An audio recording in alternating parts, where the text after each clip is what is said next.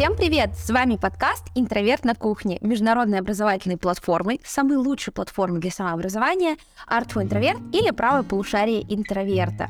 С вами сегодня Лиза, и я напоминаю, что наш подкаст имеет э, необычный формат, в котором мы рассказываем весело и просто о вещах, э, которые нас интересуют. Он называется «Интроверт на кухне», потому что так бы мы говорили с своими друзьями на кухне о каких-то волнующих нас темах. То есть здесь будет много шуток, личных историй. И если вас интересует а, эта тема, а, сегодня у нас тема «Первое впечатление», если вы хотите услышать а, информацию в каком-то более лекционном, строгом формате, или в целом хотите разнообразить свою жизнь, хотите расширить свой кругозор, то я предлагаю вам посмотреть наш курс «Речь без границ. Как говорить, чтобы вас услышали». Это курс, который поможет вам избавиться от негативных установок, которые мешают вам говорить, носить свои идеи до аудитории, освоить техники подготовки к выступлениям и снять внутренние зажимы, а, очистить речь от слов-паразитов без содержательных пауз, это как раз для меня.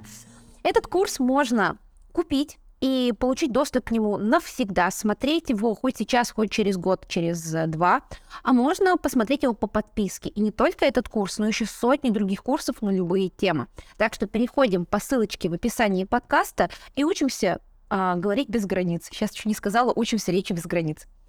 Сегодня со мной Таня, наш психолог. Тань, привет. Привет, привет. И Глеб, э, кандидат философских наук, э, специалист по футболу и так далее, и так далее. Привет, Глеб. Всем привет. Не знаю, зачем я добавила про футбол, потому что подкаст про, про первое впечатление, но... А ты хотела испортить подкаст... первое впечатление, по-моему, что у аудитории от меня, и такая сразу вот а я наоборот сижу, думаю, мне сказали психолог, а Глеба и научную степень, и про хобби рассказали, и просто преподнесли во всей красе. Так что, по-моему, хорошее дополнение. А, да, я не знаю, мне кажется, просто из того, что последний подкаст с Глебом, который я писала, это был про футбол подкаст, э, очень смешной, очень веселый, послушайте его обязательно, то я вот э, сразу это вспомнила.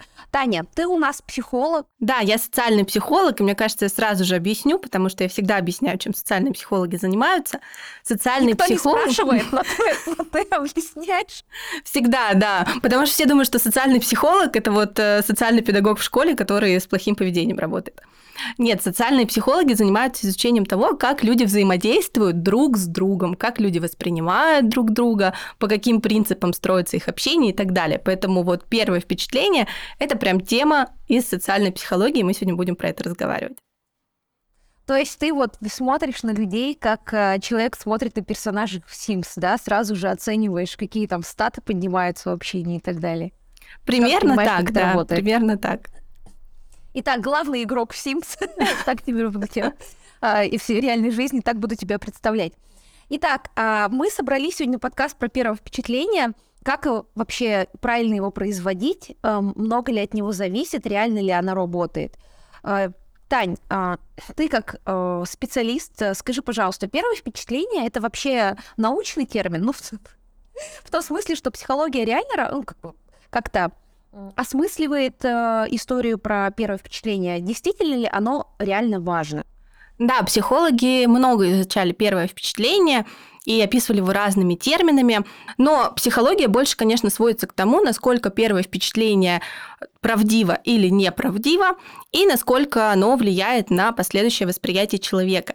И если говорить про то, насколько оно важно, то оно очень важно, потому что в социальной психологии есть целый термин эффект ореола, который несет под собой такой феномен, когда люди видя человека впервые, обращая внимание на его внешность, обращая внимание на его поведение, и если им нравится да, их, его внешность, они переносят его успех во внешности на его успехи в умственной деятельности, на его успехи там, в человеческих качествах. И вот человек, который нам понравился с первого взгляда внешне, сразу кажется нам прям прекрасным, морально-нравственным человеком без каких-то изъянов. И исследовали его очень много, очень часто, куча существует экспериментов, одни из которых, ну и они все, в принципе, сводятся к тому, что ученикам более симпатичным э, учителя завышают оценки. В армии, когда генералов попросили оценить способности их э, подчиненных тоже все, кто был более-менее симпатичным, получили намного больше оценки, нежели это были объективными оценками. Так что первое Слушай, ну впечатление, люди... оно важно. Подожди, Тань, Тань, в смысле, что значит симпатичный? Ведь ну, это же определение внешности человека, это же такая история про вкусовщину. Я понимаю, что есть конвенционально привлекательная внешность, но вот а как наука определяет симпатичных людей? Как, где пройти этот тест? Можно узнать, насколько я симпатичная? Тест на симпатичность. Но ну, здесь, мне кажется, больше такая внешняя прилежность, более такие, ну, как бы приверженность к стандартам красоты, да, то есть там высокие, э, с выраженными чертами лица и так далее. Ну, Лиза, ну ты же можешь ты, внешне определить там милого ребенка от, ну, прош... как бы обычного совершенно ребенка.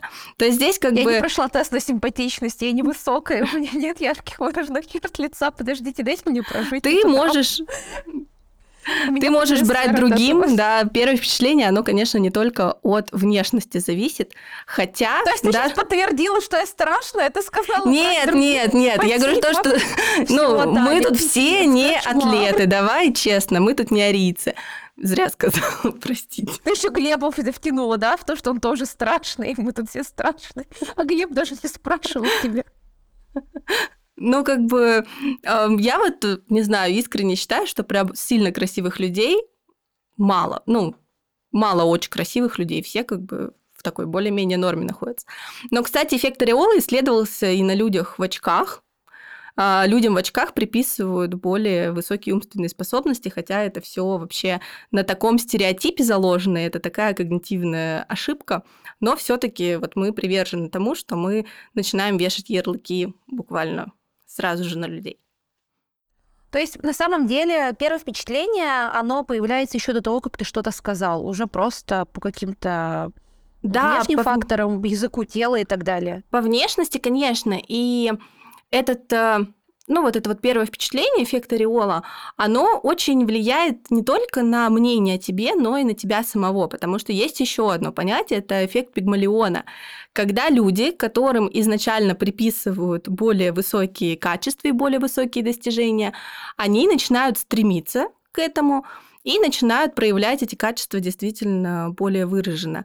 И это опять-таки исследовалось и на студентах, и на школьниках, и на военных, когда их якобы делили на какие-то рандомные две группы сильных студентов и слабых студентов. И со временем вот эти группы, которые были распределены рандомно, действительно сильные студенты становились сильными студентами, а слабые студенты, которые считали, что их считают слабыми, становились слабыми студентами. Почему школьники, студенты и военные это те какие-то э, группы людей, которые находятся друг с другом э, и никуда не могут деться, э, так получается. А и... вся вообще, вся социальная психология, все эксперименты, они построены на школьниках, на военных и на студентах. Потому что это очень большая да. выборка, которая не может отказаться от участия в каком-то эксперименте. На них очень легко как бы действительно что-то проверять и ставить.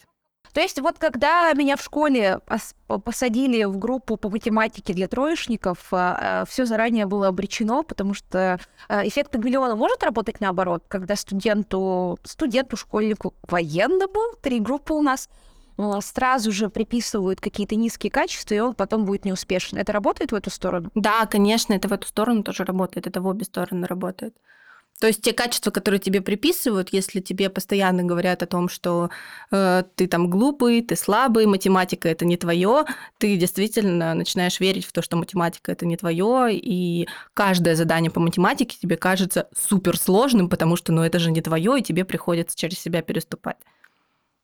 Просто у меня в школе на математике рассаживали с седьмого или восьмого класса на три ряда, отличники, четверошники и троечники. И вот я постоянно была между вторым и третьим рядом, и меня то пересаживали то из троечников, то в четверошники, и вот не хочется сейчас вернуться, сказать, Лена Владимировна, были неправы, наука доказала, Абсолютно. что так детьми поступать нельзя. Но, Абсолютно кстати, она была неправа. Из троечников вообще очень редко пересаживались на ряд выше, из четвер... ну, потому что там уже все были с таким настроением, что нам терять. А, ну, вот я один раз оттуда вырвалась, но мне в каждый, каждый четверть напоминали, что я скоро вылечу со своего второго ряда для четверошников. Вот, таким, место, таким как я, место э, на третьем ряду. Но в целом она была права, и до сих пор с математикой не очень дружу. Ну, возможно, быть, если бы тебя посадили на ряд э, к пятерочникам, ты бы лучше дружила с математикой просто потому, что стремилась бы за теми ожиданиями, которые к тебе представили. Либо я у своей соседки Вали бы списывала просто все контроль. Тоже как вариант. Ты думаешь, что ты хочешь оправдать чужие ожидания, и это так на тебя влияет? Да, мы чужие ожидания переносим просто на ну, собственное восприятие и все. Предлагаю по чайку. Первое впечатление на нас влияет, влияет на других. А можно заранее придумать себе образ, чтобы все решили, что ты красивый, успешный, умный, там, ловкий, классный и так далее. Вот если я обману всех, могу ли я обмануть систему? А подчеркнуть свои сильные стороны ты можешь, да, внешними какими-то проявлениями. Но прямо обмануть систему у тебя не получится, потому что принципы, которым сейчас часто любят говорить всякие коучи, якобы притворяйся тем, кем ты хочешь быть, живи ту жизнь, которую ты хочешь жить, пока ты к этому не придешь, он не работает. А, у нас у В всех... смысле? Да, В смысле я не сейчас работает? сломала систему, но... А как же? А как же fake it till you make it? Мне кажется, люди так на работу устраиваются. Но вряд ли. Вот я, честно говоря, не верю в это, и, в принципе, психология тоже не верит, потому что у нас есть такой феномен, как микровыражение. Это мимические проявления наших эмоций, которые просто проскальзывают на одну десятую секунды, и мы их считываем, да, мы их не можем увидеть взглядом, но благодаря нашим зеркальным нейронам, которые перенимают эмоции людей, которых мы видим, мы буквально перенимаем у них вот эту вот толику неуверенности. И был проведен классный эксперимент, когда людям показывали фотографии людей, искренне улыбающихся, и фотографии людей, которые улыбались наигранно. И после того, как им показали, их спросили, что как вы себя чувствуете, улучшилось ваше настроение, ухудшилось ваше настроение. И у людей, у которых э, ну, после просмотра фотографий неискренних людей настроение никаким образом не изменилось, а у людей, которые улыбались искренне, настроение изменилось. И самое интересное в этом эксперименте то, что эти фотки показывали со скоростью там 500 миллисекунд, то есть это просто был серый шум, да, они менялись с какой-то невероятной скоростью, невозможно было различить, что мы на них видим, но все равно мы считываем даже с такой скоростью проскользнувшие эмоции и их испытываем. То есть если мы чувствуем себя некомфортно, если мы чувствуем, что мы обманываем кого-то своим образом, это все равно на эмоциональном ну, уровне человек считает. Поэтому намного лучше просто подчеркивать свои сильные стороны и производить э, первое впечатление с помощью каких-то общих э, принципов, которые мы понимаем, что оно так работает. Слушай, а, то есть это как в сериале «Обмани меня»? Ну вот сериал «Обмани меня», он на самом деле и построен на этой теории микровыражений.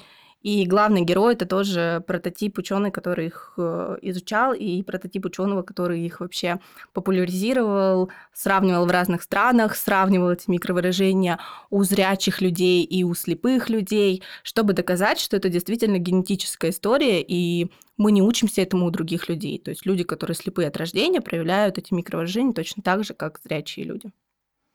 И... А у меня вопрос тогда, а как тогда нам, нас обманывают вообще вот эти аферисты, мошенники и так далее? Как так получается? Если у нас природой заложит а, выводить людей на чистую воду. Ну, то есть они, в принципе, искренне, либо они искренне верят, что они являются тем, кто, ну, как бы как, они же искренне верят, что они сейчас произведут на тебя хорошее впечатление. Они не чувствуют себя обманщиком, когда производят эти впечатления. То есть они не притворяются тем, кем, по сути, себя не считают. И потом они знают такие очень хорошие поведенческие приемы первого впечатления, которые, в принципе, ну, они работают во всех историях, и межличностных тоже. И заключаются в том, что вообще в первую вообще, ну, минуту общения мы, когда видим человека, пытаемся себе ответить на три таких эволюционных вопроса. Вот перед нами друг или враг, победитель или неудачник, и если он победитель, то как бы он победитель наш союзник или победитель, который наш враг. Вот, и в принципе... Какие-то дворовые, какие-то пацанские. Да, но как бы это же очень эволюционная история. У нас психо, психика меняется не так быстро, как меняется наша повседневность. И там еще начиная с пещерных времен все вот эти вот первые моменты, на которые мы обращали внимание, они до сих пор остались. То есть, например, ну, как вот мы подсознательно определяем, друг перед нами или враг перед нами. А что делал пещерный человек, когда как бы, видел какого-то незнакомого человека? Давайте. Интерактив. Я не знаю, у меня такая шутка есть, то, что можно вывести э, пацана из пещеры, но пещеру из пацана не вывести. А, ну, он определяет э, его агрессивно тот себя ведет или нет, то есть хочет он его там ограбить на шкуру мамонта или нет. Ну вот при, да, хочет ли он его ограбить, хочет ли он на него напасть, но это все было очень легко сделать, посмотрев на руки человека. То есть, что он несет в руках, прячет ли он руки за спину, или он протягивает руки, показывая, что у меня все хорошо. По сути, рукопожатие, да, это же тоже культурная история, показать, что у меня в руках ничего нету, я ничего не скрываю. Поэтому мы, вот для первого впечатления, мы очень, ну, как бы обращаем внимание на руки человека – и на нас это влияет. И социальные психологи, которые как раз-таки это исследуют, а, проводили такое исследование на платформе TED Talk, и смотрели самые популярные и самые непопулярные ролики. И как оказалось, а, в самых непопулярных роликах – лекторы жестикулируют примерно около 400 раз за ролик, и самых популярных прям около 800-900 раз за ролик. Да, то есть, представляете, целая команда психологов сидела, считала эти движения руками, и оказывается, что люди, которые лучше воспринимаются публикой, действительно часто жестикулируют и чаще показывают свои руки. То есть это такой вот первый подсознательный пункт, который мы спис... ну, считываем с других людей шах и мат критики, которые говорят о том, что я пытаюсь взлететь своими руками, а? Я пытаюсь просто привлечь публику. Да, кстати, Глеб, я только хотела сказать, что там постоянно пишут, что мы как ветряные мельницы руками работают, это всех бесит, но нет, это наука, это наука, здесь все по науке. А жестикуляция, ну вот э, на самом деле, если она не супер, э, как это сказать, экспрессивная, да, то есть когда она не похожа на резкие движения, когда ты вот сейчас вот-вот кого-то собираешься ударить этой рукой, она работает только на плюс впечатлению, которому ты производишь. И, в принципе, помогает людям определить тебя как э, друга, то есть как человека, который вряд ли тебе что-то плохое сделает.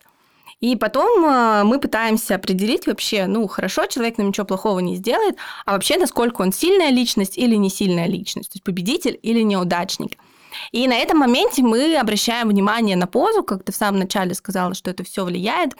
И существует, опять-таки, такая поза победителя, то есть это расправленная, ну, опять эволюционно вспоминаем, когда там побеждает одна обезьяна другую обезьяну, когда там пещерный человек один побеждает другого человека, что они пытаются сделать? Они пытаются занять как можно больше пространства. И посмотрите на какие-нибудь э, легкоатлетические соревнования, когда люди приходят к первой к финишу, что они пытаются сделать? Они пытаются занять как можно больше пространства. То есть они расправляют грудную клетку, они вскидывают руки, ну, кричат и так далее. То есть это поза победителя. Ну и, собственно говоря, опять-таки поза неудачника – это занять как можно меньше пространства, то есть сутулиться, свести плечи, наклонить голову и так далее. И, конечно, если мы хотим произвести первое впечатление, то не стоит на первое свидание залетать в позе легкоатлета, который только что пересек финиш напрямую. Пришел, увидел, победил. Пришел, увидел, победил, да. Но, в принципе, общая такая смирная поза победителя – это расправленные руки, ну, расправленные плечи, руки на небольшом расстоянии от туловища и взгляд, который направлен не вниз, то есть подбородок направлен не вниз, а больше вверх. И тут такой лайфхак, что обычно, когда мы кого-то ждем, там, на собеседованиях или перед какой-то встречей, мы сидим в телефоне. А когда мы сидим в телефоне, мы что? Мы как раз-таки занимаем вот эту позу проигравшего человека. Вот, и это первое впечатление тоже на подсознательном уровне человек чуть-чуть принижает наш, его первое впечатление о нас.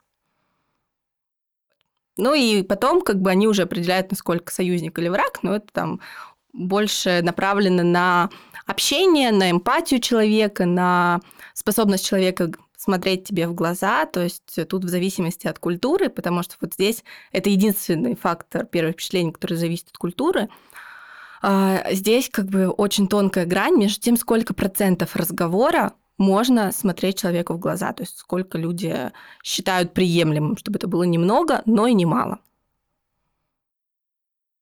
То есть, э, а если я не люблю смотреть в глаза, мне вот не нравится смотреть в глаза. Но это Или будет чуть-чуть э, портить первое впечатление о тебе. Да ладно, я уже остальные части завалила. твоим.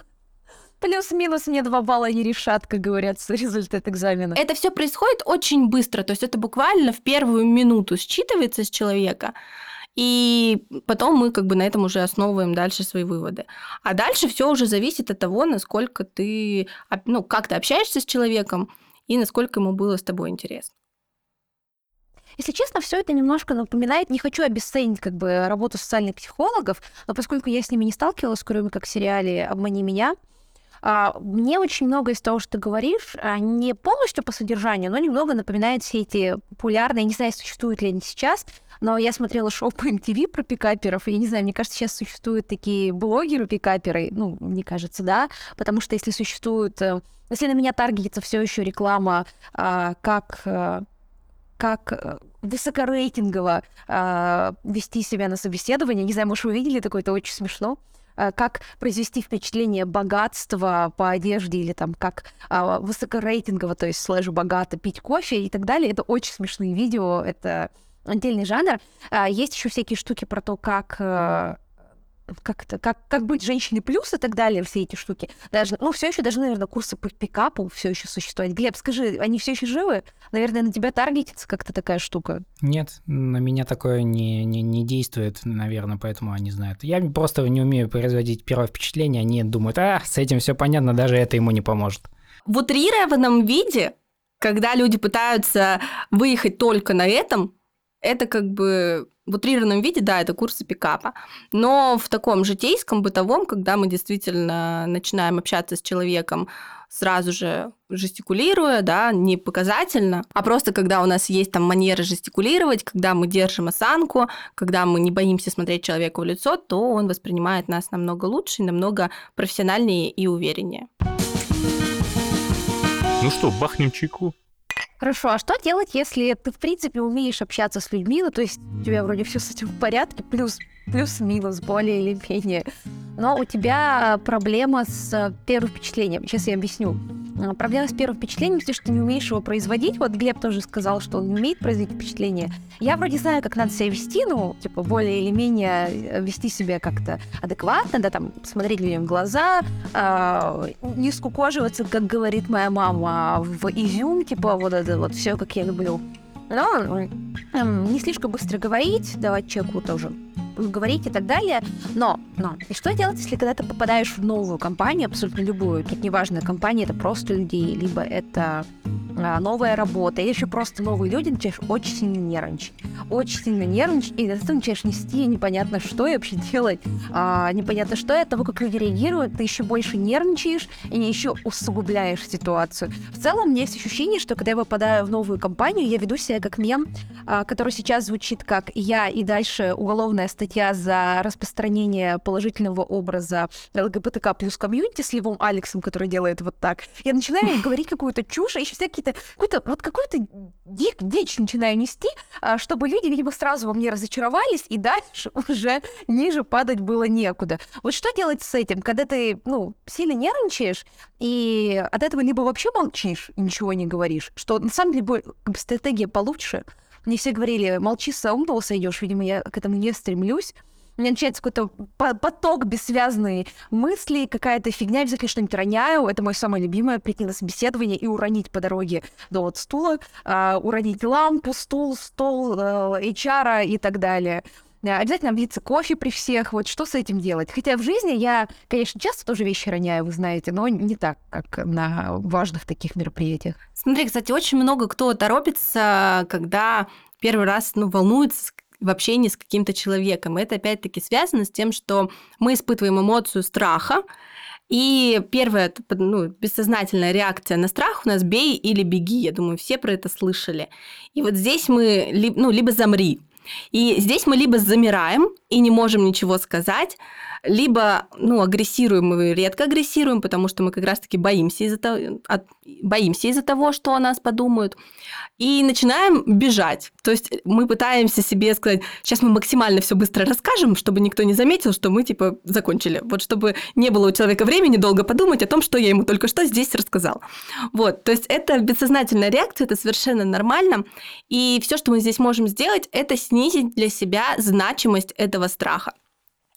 А, чтобы снизить для себя значимость этого страха, можно в первую очередь рационализировать этот страх, то есть постараться себе прямо сформулировать, чего конкретно я боюсь да, что конкретно, о чем конкретно я переживаю, что самое страшное может случиться из-за того, что я не понравлюсь вот этим людям. И насколько это для тебя лично смертельно, насколько лично для тебя это фатально. И как только мы понимаем, что наш страх, он накрученный, да, что ничего такого страшного не случится, если мы кому-то не понравимся, то мы начинаем это легче, на это легче реагировать. Или если мы в принципе, стараемся переключить свое внимание со страха. И здесь есть такой феномен, что мы вот в своем сознании можем удерживать фокус там, на каких-то трех составляющих. То есть либо на умственной деятельности, либо на эмоциональной деятельности, либо на физической деятельности. И когда вот наша эмоциональная деятельность по поводу этого страха начинает шкалить, мы можем прямо искусственно себя вывести из этого состояния. И здесь очень хорошо помогают все вещи, которые помогают задействовать а, умственную активность и физическую активность. И почему так хорошо работают медитации? Потому что в медитации нам приходится раз слушать, два э, ощущать тело и три следить за дыханием, то есть концентрировать на этом внимание. И эмоциональная составляющая уже как бы у нас не хватает на это внутренний да, ресурс на то, чтобы мы на это отвлекались. И то же самое, там, счет, ну, дыхание на счет, все советы про то, что 10 раз подпрыгните, 3 раза топните, пока ты прыгаешь физически, себя контролируешь, и еще при этом считаешь, сколько раз ты прыгаешь и топаешь, ты ну, отключаешься, у тебя не хватает внимания на эмоциональную составляющую. А, то есть, то есть это, в принципе, все то, что обычно советуют делать при панических атаках, потому что при панических да, атаках да. тебя, э, ну, там разные есть советы, я понимаю, что это большой спектр упражнений, но вот самое такое простое, доступное, э, это не в пакет дышать, как в кино показывают, Хотя всем, конечно, очень хочется, но бумажный пакет так Эффектно, эффектно, да. Эффектно выглядит, да. А чаще всего предлагают считать э, в обратный счет, то есть, допустим, от 10 до 1, или слова, наоборот, по буквам произносить. Это настолько да. сильно переключает тебя с э, вот этой ситуации стрессовой, что ты успокаиваешься. Да, у тебя просто не хватает фокуса. У тебя в фокусе может быть чего-то три. Вот когда ты в панической атаке, да, ты начинаешь себя переключать на обратный счет, где точно нужна умственная деятельность, точно нужно проговаривание, и еще в любом случае ты себя ну, осязаешь, да, где ты находишься и стоишь, там пытаешься удержать на ногах, то ты просто действительно отключаешь свое внимание от эмоционального всплеска. А как понять, что человек пытается на тебя как-то воздействовать в первом впечатлении, как-то тебя обмануть э, и так далее? А, то есть э, надо как-то на какие-то невербальные сигналы, на условную интуицию, хотя я знаю, что вроде интуиции не существует, обращать внимание. Потому что очень часто, когда говорят про всяких аферистов или про все эти пирамиды и так далее, э, тебя пытаются обмануть, вот используя вот эти все лайфхаки. Слушайте, здесь есть прям целый набор э, манипуляций. Если ты знаешь э, все вот эти эффекты первого впечатления, э, манипуляции, основанные на когнитивных искажениях, в принципе понимаешь, как работают когнитивные искажения, то ты начинаешь видеть, когда люди специально их используют. То есть ты уже учишься их просто считывать в общении. Ну и плюс э, всем советую просто почитать книгу про микровыражения или хотя бы погуглить микровыражения и тоже тренироваться их смотреть. Что делать с людьми, у которых ну, редко меняется выражение лица? Есть же вот этот face, когда у человека всегда вот такое немного утомленное, отстраненное выражение лица, и по ним непонятно, это шутка сейчас, это сарказм или это искренне. Ну, здесь это в любом случае проскользнет, и тоже такой небольшой лайфхак обычно проскользнет на вдохе. На вдохе мы как будто немножечко теряем контроль над своей мимикой и начинаем э, выражать свою искреннюю эмоцию. Предлагаю по чайку. Я сразу сейчас вспомнила, ты сказала про то, что надо снимать страх первого впечатления. А, ну, вот страх типа того, что ну не понравлюсь этим людям, что кончится. Я когда поступала в магистратуру, а, я очень низкие баллы набрала на собеседовании, потому что я так перенервничала, что я не смогла прочитать свой ответ по листу, а я этот ответ написала на листе с двух сторон, то есть мне было что сказать. А потом я начала нервничать из-за этого еще сильнее. Я, у меня, я, моя речь состояла из слов «ну вот это, вот это». Просто все, кто был со мной в той же аудитории, сдавали вместе со мной, они сказали, что это было очень-очень плохо, что им всем было очень некомфортно, потому что я вдруг резко начала так себя вести. И когда уже ну, там делали скидку, то, что люди нервничают. Там еще камера писала, поскольку это экзамен, и если ты будешь подавать апелляцию, это будет потом проверять. И, и от того, что там была камера, и от того, что это может, могут посмотреть другие люди, я начинала нервничать еще сильнее. И я, у меня, я обычно ношу много колец, тогда я носила там штук по пять на каждой руке. Я сняла все свои кольца, начала их расклад, раскладывать перед экзаменатором. Мне до сих пор стыдно, столько лет прошло. Это моя научница принимала, кстати говоря, которая станет моей научницей потом, преподавательница. Мне до сих пор стыдно за этот момент, потому что снять страх мыслью, что если этим людям не понравится, ничего плохого не случится, никак не поможет. По той простой причине, что эти люди мне оценки на экзамене выставляют, от этого мое будущее зависит. Ну, здесь опять-таки только помнить о том, что вот это вот э, стремление торопиться, это твой страх, да, это твой защитный механизм от того, чтобы тебе не было страшно. Ты пытаешься убежать от этого. И контролировать действительно свою скорость, э, пытаться что-то считать в этот момент, да, то есть, как говорят, прекрасная пауза длится 2 секунды. Вот э, оно вроде бы 2 секунды, но кто-нибудь пытался помолчать 2 секунды, когда он переживает о том, что он говорит. Это просто мучительные 2 секунды. Слушай, ну там у меня просто ступор начался затем. Я до сих пор помню, спрашивают, ну, а, там был вопрос про Пруста и Мамардашвили, а я просто замолчала и стала смотреть куда-то в бок. Я замерла, видимо, и дошла до стадии мертвого опоссума. И там уже сказать что-то было сложно. Господи, мне так стыдно, прошло столько лет, и я до сих пор это помню, как вот сейчас, как будто вчера этот день был. А сейчас ты лектор международного образовательного проекта. Да, да. Вот Записываешь курсы для миллионов людей. Да, да, и до сих пор стыдно перед Ниной Михайловной. А что делать, если ты, наоборот, в ступоре ничего сделать не можешь? Ну, то сидишь и смотришь на кого-то. А, переключать. Ну, то есть переключать, опять-таки, вот в момент страха прямо брать и начинать обратный отчет чего-нибудь, а, искать на обоях цветочки и считать этих количество этих цветочек. То есть, как бы переключать, опять-таки, себя с эмоциональной на рациональную когнитивную функцию. Нет, я, я просто, я просто говорю, подождите, достаю из сумки пакет из вольчика бумажный и начинаю в него дышать. Не, я так не делала, но да, чтобы переключиться.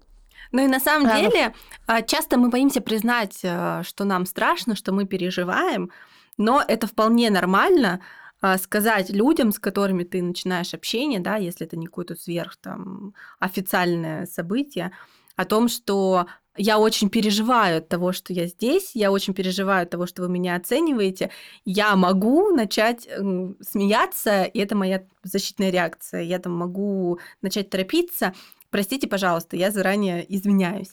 И вот такая искренность, она подкупает э, больше, чем ты просто залипнешь в стену, если что.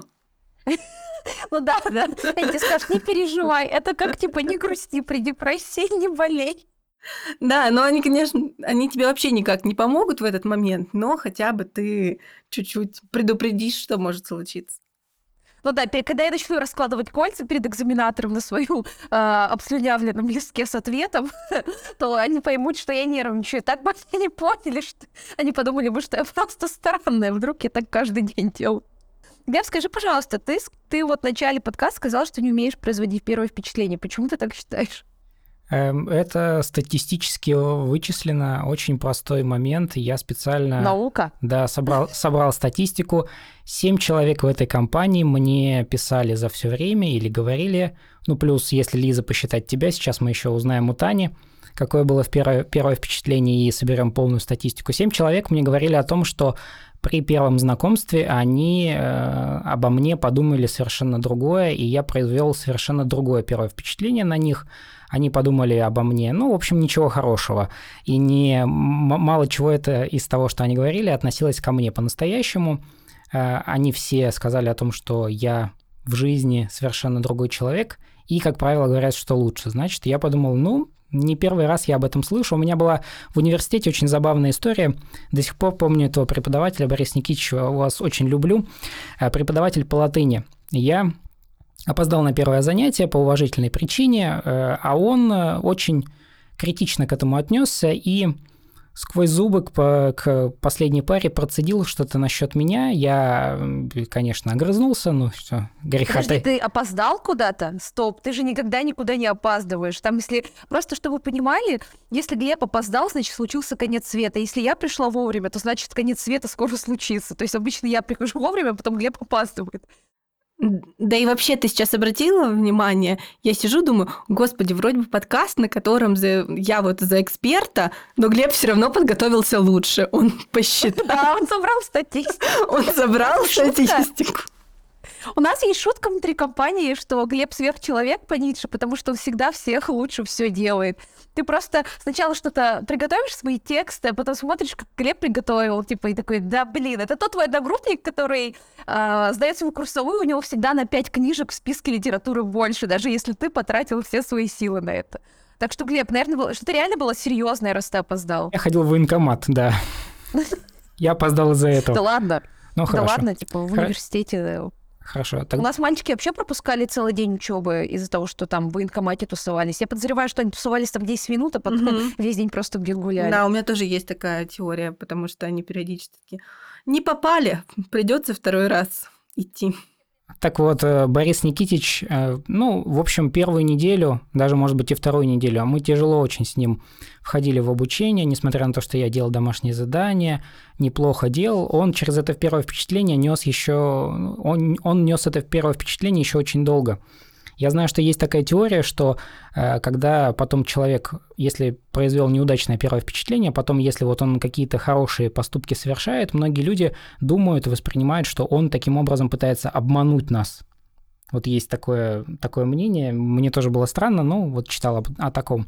Наверное, у Бориса Никитича была примерно такая же история со мной. И когда через два или там сколько, два с половиной года, наверное, мы занимались латынью, он принимал у меня экзамен, ставил мне оценку, он даже немножечко прослезился, потому что он сказал, что Глеб, вы только не обижайтесь, да, я вот тогда вас так э, воспринял. Такое у меня довольно часто случается.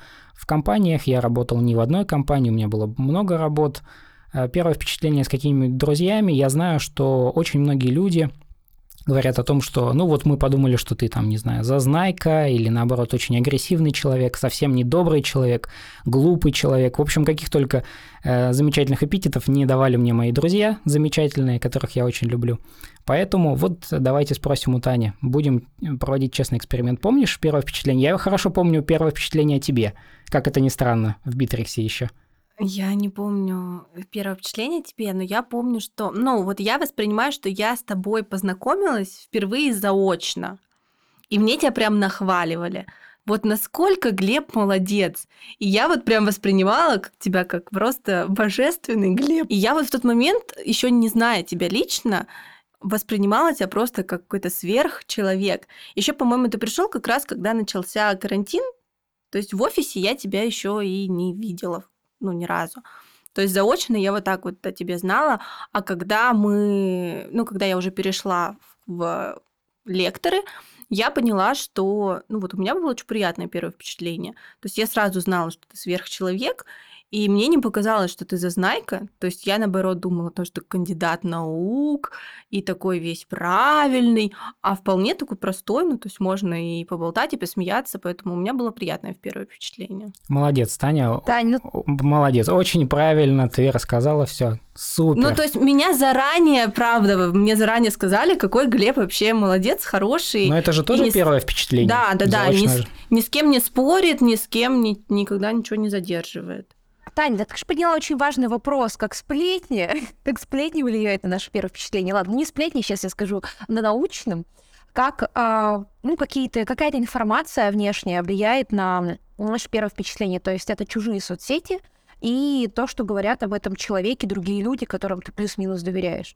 Да, это тот же самый эффект что? Риола. Ну, то есть это то же Да не самое. тот же самый эффект. Ну, то есть от тебя же он почти не зависит. Ну, то есть э, ты Ну, он- можешь еще очень долго на нем выезжать. Это как э, сначала ты работаешь на зачетку, а потом зачетка работает на тебя, ну, как говорят. Да, да, то есть это у человека изначально о тебе складывается какое-то впечатление, а у нас как бы мозг подвержен когнитивным ошибкам. Ему лишний раз что-то думать и анализировать очень не хочется, если у него есть своя картина мира, да. И вот в моей картине мира я изначально построила образ Глеба как вообще классного человека, и когда я его увидела, О. я уже начала э, искать то, что хорошо вписывается в мою картину мира, и отрицать то, что не вписывается в мою картину мира. Так и работают когнитивные искажения, когда как бы мы на своей какой-то установке просто пытаемся все происходящее под нее подстроить. Вот тут то же самое. То есть, когда у тебя есть какие-то ожидания от человека, знакомясь с ним лично, ты будешь стараться в эти ожидания, ну, как бы его, его образ вписать. Поэтому, друзья, работайте над своими социальными сетями. А, Работодатели и их часто проверяют, поэтому обязательно работайте над своими социальными сетями. Люди уже за вас решили, какой вы классный, просто потому что вы создали такой образ в соцсетях. Это часто так работает. Ну, вообще, в принципе же, работает с публичными людьми. А, раньше работала с публичными людьми, а сейчас за счет соцсетей у нас появилась возможность быть публичными каждому человеку. Как говорит, любит говорить наша Даша, раньше только в твоей деревне все знали, что ты дурачок, сейчас весь интернет знает. А, Поэтому работайте над своими соцсетями, все, что было в интернете, в нем остается навсегда, к сожалению. А, В том числе мое видео из седьмого класса, где я пою песню про, про хомячка. Я надеюсь, что его уже наконец удалили из контакта. Вот, так что а, соцсети а, и уздоровайтесь, будьте вежливы со всеми. Вот так вы будете переходить из отдела в отдел, кстати. Или там, не знаю, вам понадобится какая-то помощь людей в вашем подъезде. А из того, что вы не здоровались с вахтершей, из того, что вы не здоровались с соседкой, а, вы попадаете в новое пространство, а вот эта соседка, вахтерша или так далее, а, или, не знаю, офис-менеджер, которого всех знает, она уже о вас всем рассказала, что вы тогда вот мусор не выкинули, не поздоровались и так далее. И первое впечатление будет испорчено. Надо быть совсем вежливыми. Мне стало интересно первое впечатление, которое я произвела на Глеба в Битриксе. Представляете, опять-таки не личное. О, Э, У меня был вопрос, и ты была единственным человеком, кто пришел мне на помощь, поэтому даже когда ты переходила к нам в отдел, несмотря на то, что кто бы мне что бы не мог сказать, первое впечатление не могло уже быть испорчено, потому что я подумал, что ты человек ответственный, что ты человек, который выручит, что ты человек единственный, кто мне помог. И, конечно, этого я не мог забыть. Глеб, Ну, а что я такое сделал? На что я ответил? ой, да ты просто шутку его лайкнул в общем чате, наверное, а мы все проигнорили. Нет, это казалось, э, касалось программ. Но я могу рассказать, если вам интересно, э, могу рассказать про человека, который работает над своими соцсетями, какое было первое впечатление у меня о Елизавете. А Лизу я впервые увидел на контент-плане, и Да тоже ремарка, стоп, стоп. Давайте так, ремарка. Таня говорила про карантин, и это не совсем тот карантин в 2020 году, о котором вы подумали. Сейчас будет куча инсайдерской информации, хорошо, что мы уже рассказали. Да, И что такое контент-план, сразу часть. надо пояснить. Да, у нас есть контент-план. Это раз в неделю мы собираемся и придумываем, что будет в наших соцсетях, как раз на Ютубе, в подкастах, э, в э, Телеграме и других соцсетях с картинками, о которых я не могу говорить. И а, Получается так, что это очень долго длится, потому что мы придумываем ну, идеи, придумываем темы, распределяем задачи. Когда Глеб начал у нас работать, наш офис отправили, ну не на карантин, а нас отправили работать на удаленку. Во многом это было связано с тем, что была вспышка ковида в прошлом году, а затем мы так и в офисы не вышли, потому что в связи с событием 22 года мы закрыли офис, так что поддержите нашу команду. Э, Сделать это можно, перейдя по ссылке в описании подкаста и купив курс «Речь без, без границ», а, который поможет вам производить первое впечатление, потому что вы будете знать, как говорить, как себя подавать, как вести, либо оформив на нас подписку. Первая образовательная подписка. Мы с вами как Netflix, только еще круче, потому что делаем вас умнее. И смотреть этот и миллион других курсов. Например, курс Глеба по философии, курсы Тани по психологии и мои курсы по аниме. Так что, пожалуйста, поддержите нас. А, Я не знаю уже, какую нативную рекламу вставить. Просто, друзья, если вам нравится наш подкаст и хотите нас поддержать, ну, подпишитесь вы на нас. Или купите курс, потому что курс у нас есть на любую тему, которая вас интересует. Можно в подарок, кстати, кому-нибудь купить. Итак, когда мы а, ушли все на удаленку, офис закрыли а, в связи с а, заболеваемостью, чтобы мы все не заболели. Это мы называем этот период карантином, а затем уже в связи с тем, что мы закрыли офис в целях экономии. Как раз Глеб вышел а, к нам работать. И вот тогда мы первый раз с Глебом столкнулись. Точнее, я-то о Глебе впечатление первое сложила по его резюме, но Глеб меня впервые увидел. Кстати, Глеб, ты что, меня не видел в наших соцсетях? Ты что, не изучал наши соцсети перед тем, как э, устроиться? Изучал, конечно. Но я изучал... Во- ты меня там первый раз увидел, а не, а не в жизни. Я же везде в наших соцсетях, в смысле? Нет, я изучал предметно то, что касалось философии, поэтому для меня ориентиром была в тот момент Даша.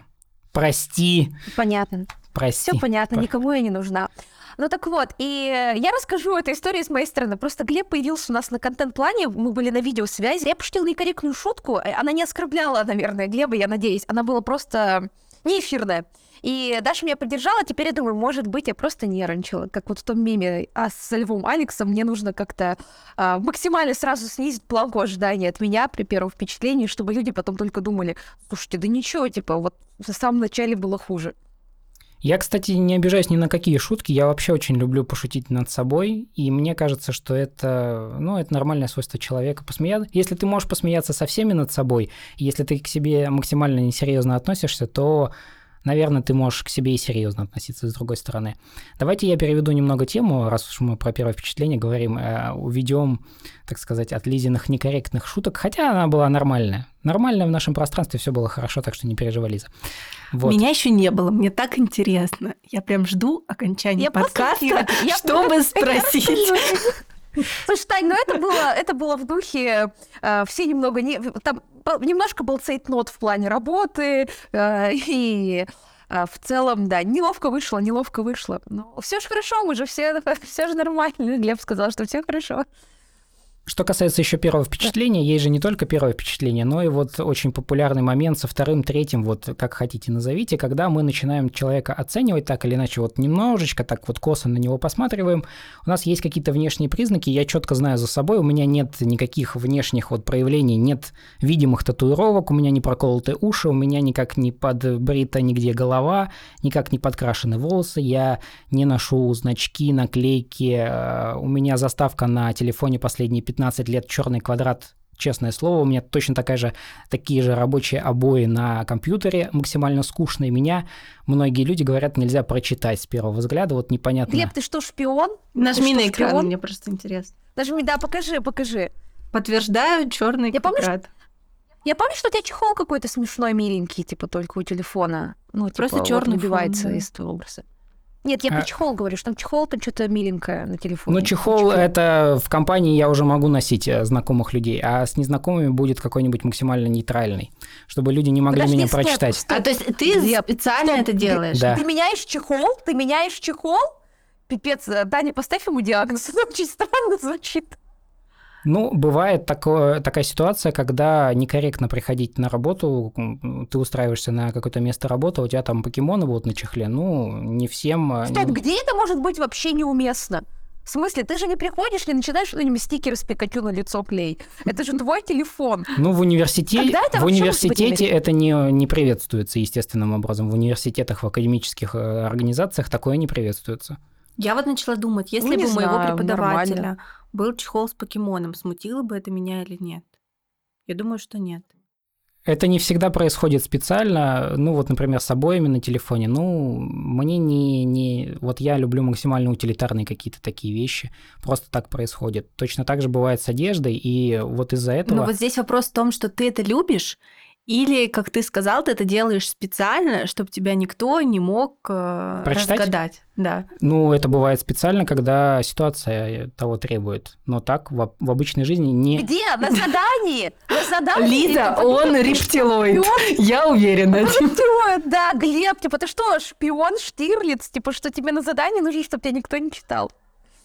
Наоборот, на самом деле, когда ты видишь человека слишком нейтральную внешность, слишком нейтральные вещи, это у тебя вызывает какие-то вопросы, потому что э, он слишком нейтральный. Сразу кажется, что он что-то скрывает. Может, тебе поэтому первое впечатление на всех плохое Ну так я, я, к этому и, ве- я к этому и вел, но вы решили меня перебивать и... Нет, вот. нейтральность не может вызывать ну, типа, плохое первое впечатление. Мо- Может, потому что человек э, не понимает, как, э, ну, с кем ассоциировать тебя, с другом да. или с врагом, поэтому дистанция появляется. И вот с- с- обычно с этим я связываю какое-то первое впечатление. Поэтому я начал раскрываться и немножко стал больше показывать людям каких-то эмоций, потому что им так проще, потому что я чувствую, что слишком некомфортно бывает со мной, потому что я максимально нейтрален и никак не выражаю позицию. Ну, то есть может вот это вот, ну, как бы...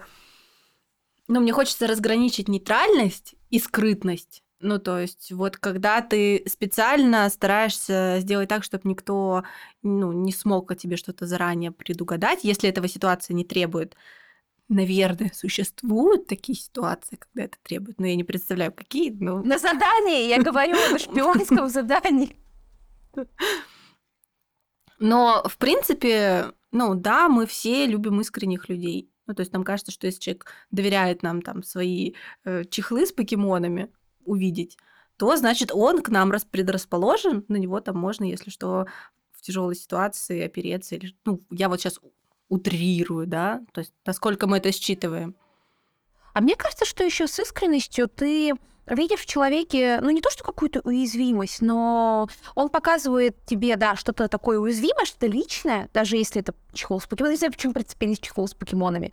И ты понимаешь, ну это вот не функция, как в преподавателе, а человек, ну то есть вот у него тоже есть какие-то такой же, как я, и ты к нему начинаешь лучше относиться. Ну, если можно, я от- отвечу насчет себя. Для меня это не скрытность, потому что вы знаете прекрасно, как я веду себя на подкастах. э, Легко могу достать любую самую страшную или самую искреннюю историю, потому что мне вообще для меня не составляет никакой проблемы раскрываться или там перед людьми что-то рассказывать, потому что мне кажется, что стоит снимать и записывать подкасты только в таком формате.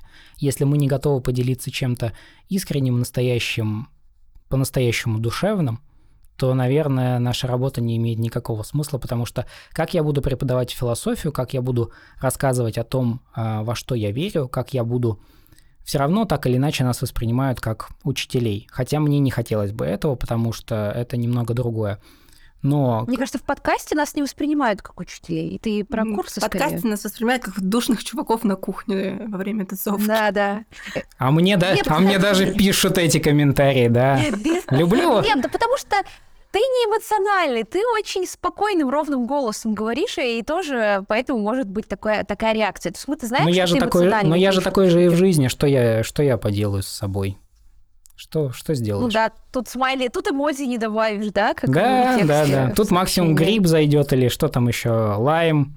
Вот это все мои эмодзи, которые я использую. Все три. Излишняя эмоциональность, я вот на другой стороне спектра, я очень эмоциональная. А, Мне кажется, у меня вообще ничего не держится между фильтром мозга и языка. Типа, я обо всем сообщаю миру, вот Таня подтвердит. А, И это тоже, кстати, негативное впечатление часто создает а, из-за того, что ты слишком эмоциональный, слишком активный, как будто слишком давишь, перегружаешь человека. Первое впечатление было, что, во-первых, из-за того, что я много болтаю, что я тупая, но это мое самое любимое первое впечатление, которое я произвожу на людей. Второе, что я а, слишком эмоциональная и слишком чувствительная, и, значит, ненадежная. Ну и третье, мое самое любимое, помимо того, что я тупая и чувствительная, значит, ненадежная, это то, что я легкомысленная, то есть, что мне ничего доверить нельзя, ни работу, ни так далее, ни тому подобное. И только потом уже люди как-то меняют свое мнение обо мне. А, Так что, видишь, есть обратная сторона спектра. Слишком много о себе тоже рассказывать нельзя. Ну, люди, да, если они еще не готовы перейти с тобой вот на какое-то сверхэмоциональное общение, когда ты пытаешься переступить несколько шагов, да, вот этих вот этапов, они это воспринимают как, ну, агрессию, как что-то подозрительное, как что-то тебе от них нужно, зачем ты с ними так много общаешься, и начинают искать вот эти вот подводные капни, которые ты можешь скрывать за этим общением быстрым. Но тут еще клише работает. Ну, то есть, да, если да, ты много болтаешь, это ты, ты веселый, значит, ты тупой. И вы не представляете, сколько раз мне говорили о том, что первое впечатление, что я тупая, что ты дурочка. Типа, ну, ты дурочка. Иногда люди, которые знали меня там год, они, ну, но не близко. То есть мы пересекались какие-то общие компании, и они говорят, ну ты же дурочка. Я такая, что? Смысле, я дурочка? Подождите секунду. Вот. И, и часто люди почему-то, с которыми я близко не контактирую, думают, что я такая вот э, настолько дурочка, что я не обижусь на то, что меня дурочкой назовут. Хотя, мне кажется, два подкаста со мной провести, и понятно, что э, выяснится, что я еще и очень злая. Очень люди обычно не часто, они часто почему-то считывают. Они почему-то исключают, что если я много смеюсь, того, что я могу и ударить. А я могу ударить, так что... Не знаю, зачем я это, видите, на подкасте рассказываю. Надеюсь, это не ваш первый подкаст со мной. Есть подкасты, где я нормальная, честное слово. Кстати, я это подтверждаю, потому что после шутки Лиза получила задание на текст. Текст был о Бэтмене. И мне было никуда не деться. Она плотно спрашивала меня, ну, чуть ли не каждый день, как там Бэтмен поживает, а как Бэтмен поживает. Так что я четко понимал, что мы с философией Бэтмена тут надолго. Таня, ты всегда производишь, кстати, очень хорошее первое впечатление. Ты производишь впечатление всегда достаточно открытого человека, но не слишком. Того человека, который уважает чужие свои личные границы, и ты всегда достаточно веселая, но при этом не слишком. Как тебе удается это, это совершить? Я не знаю. Ну, то есть у меня а, я никогда не училась производить первое впечатление, и мне кажется, что просто в какой-то момент... Это талант от Бога. Это талант от Бога, да. Но я помню свой первый день э, в интроверте. Э, это был еще офис. Я помню, что я приехала как-то супер заранее, потом думаю, сейчас я приеду, приду за 40 минут до начала рабочего дня, все решат, что я вообще пришла. Ну, не начало рабочего дня, мне просто сказали к обеду приехать к 12 часам. Я пошла, посидела на скамеечке, причем не кофе не пошла пить, ничего, просто на скамеечке. Он посидел около Достоевского. Потом думаю, ладно, пойду. И я прихожу, и меня что-то встречают, и все как бы... Ну вот я себя чувствовала лютым самозванцем, если честно. Мне казалось, что все тут просто open space, все делают какие-то важные дела, просто кипит работа, и я себя чувствовала а максимально некомфортно. за стол рядом с нашим отделом. Слушай, а я вот, кстати, помню а, первое впечатление о контент-отделе, потому что я давно была подписана на соцсети. Мне кажется, вот как только перешли с лекций на курсы, я сразу следила за всеми. И я прям очень хорошо помню, тогда очень часто лекторы появлялись в историях, очень много чего рассказывали. И я помню, что для меня э, люди, которые сидят за соседним столом, были просто каким-то божеством. Я думала, господи, я же на них подписана. Вот, а потом Ой, я... это так приятно. Да, а потом я вышла за кофе, там все стояли около этой кофейни, что-то обсуждали. И меня Соня что-то спросила. Я такая, меня Соня что-то спросила. Вот, то есть я очень боялась, но я чуть начала с ней болтать, и ты тоже стояла. И насчет тебя, я помню тоже четко первое впечатление. В первый день у тебя была какая-то запара с монтажом, и ты что-то решала насчет монтажа, ты ходила от стола к столу, э, ругалась, кричала, чтобы тебя никто не трогал, потому что тебе нужно это решить. И я такая думаю, господи, я вообще в жизни не подумала, что Лиза так серьезно относится к работе. Сейчас все узнают, что я злая в жизни, наши слушатели. Вообще не очень злая, только когда очень Нет, Лиза ответственная, да. Ну что, бахнем чайку? Стоит ли по-настоящему обращать такое внимание на первое впечатление, пристальное, и насчет себя, и насчет других людей? Или все-таки есть у нас такие механизмы в психике, которые позволят выровнять эти моменты, и если кто-то очень сильно переживает о первом впечатлении, что он не умеет его производить, если кто-то, наоборот, пытается нас обмануть первым впечатлением, сравняется ли это на самом деле вот с жизнью? Жизнь покажет? А, жизнь покажет, а, если мы в достаточном объеме общаемся с человеком, если у нас есть возможность действительно узнать его более глубоко. И здесь, конечно, ну, хочется дать совет, что не стоит самому так сильно опираться на первое впечатление, но быть готовым к тому, что кто-то будет судить полностью о тебе лишь по первому впечатлению, ну, нужно быть готовым действительно на людей, это влияет. И если у вас есть возможность дальше в общении с человеком это впечатление изменить, это супер. Но если его нет, нет такой возможности, то можно постараться произвести сразу хорошее первое впечатление. Или остаться для кого-то человеком, который навсегда там что-нибудь сделал безумное, вы будете вспоминаться в истории этой 70-летней бабушки, что вы сделал эту, и я вот помню того парня, который и вот это вот, да. По крайней мере, вы будете так яркой У всех вспышкой. у нас есть кто-то, для кого мы яркие вспышки. Ну, Это супер. Вы не можете произвести э, ус- успешное впечатление первое на всех, и, наверное, это не нужно. Но какая разница, что у вас думают все? Это уже граничит с каким-то неврозом. Но есть ситуации, когда первое впечатление действительно очень важно. Это, например, ситуация, когда вы идете собеседоваться по работе, когда э, вы сдаете экзамен, не знаю, какой-то грант получаете и так далее. То есть тоже, например, романтический момент со свиданием. Вдруг это любовь ваша на всю жизнь. То есть часто нам необходимо, на, чтобы произвести первое впечатление, не изображать кого-то, как советуют коучи из интернета, тренеры, пикаперы и так далее, а просто успокоиться и уметь держать себя в руках для того, чтобы подчеркнуть свои сильные стороны. Э, Как Таня говорила, не надо изображать кого-то другого, нужно быть просто лучшей версией себя.